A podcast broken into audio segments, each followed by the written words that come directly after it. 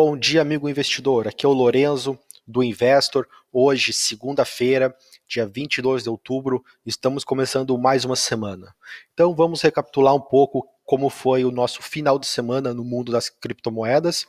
Foi o final de semana de baixa volatilidade, tanto no Bitcoin quanto no Ethereum, seguiram aí numa zona de congestão, como costumo dizer, né, numa faixa de oscilação é, muito curta, não conseguiu passar 6.450 dólares, né, o Bitcoin, e o Ethereum negociou sempre em torno dos 200 dólares. E hoje se repete. No entanto, agora, nesse momento, o Bitcoin cai um pouco, é negociado a 6.386 na Coinbase, que continua sendo a nossa principal referência.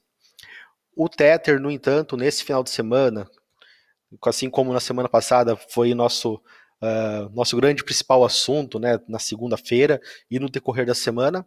Nesse momento, ele volta a se aproximar de um dólar, né, sua paridade, agora está em torno de 99 centavos de dólar por, por cada Tether.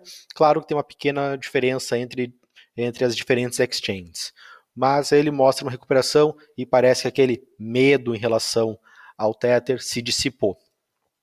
Fazendo um cálculo por cima, é, num, como eu estava pensando e quero compartilhar com vocês, é, eu reforço a minha posição de que o Tether é, não tem por que é, ser, um, ser um projeto que não tenha lastro, né, em função de todo o envolvimento da Bitfinex, que é uma das maiores exchanges, é, então fa faturou muito com, com receitas de corretagem, por exemplo, e o Tether em si é um projeto interessante, apesar de não ser transparente. Temos que ter a pulga atrás da orelha.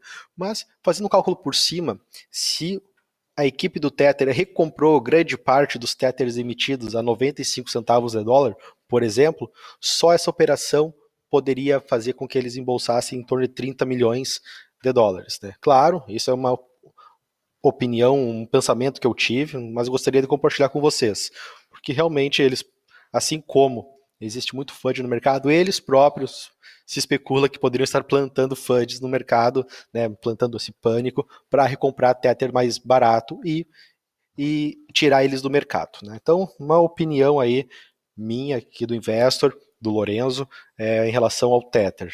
A gente segue monitorando tanto o Tether quanto as, com, quanto as outras stablecoins que estão sendo emitidas, né, por exemplo, a UOB Brasil, né, hoje já tem quatro stablecoins em seu portfólio e criou sua própria stablecoin também para fazer liquidação das operações.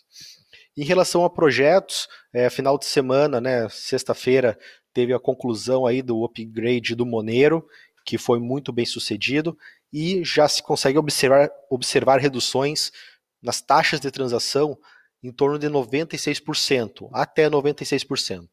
Então, realmente se mostrou bem sucedido e isso deve refletir no médio e longo prazo muito positivamente no projeto. Então, sempre seguimos aí confiantes no Monero como uma opção de, de investimento a médio e longo prazo.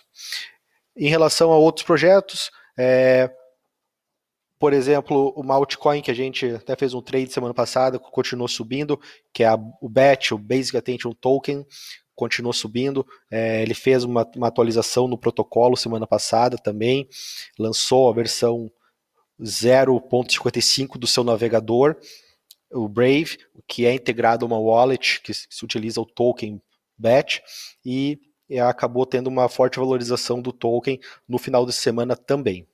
É, nesse momento, Falando um pouco de câmbio, que para nós é importante aqui no Brasil, o dólar volta a ser negociado abaixo de 13,70, sendo negociado agora a 3,69.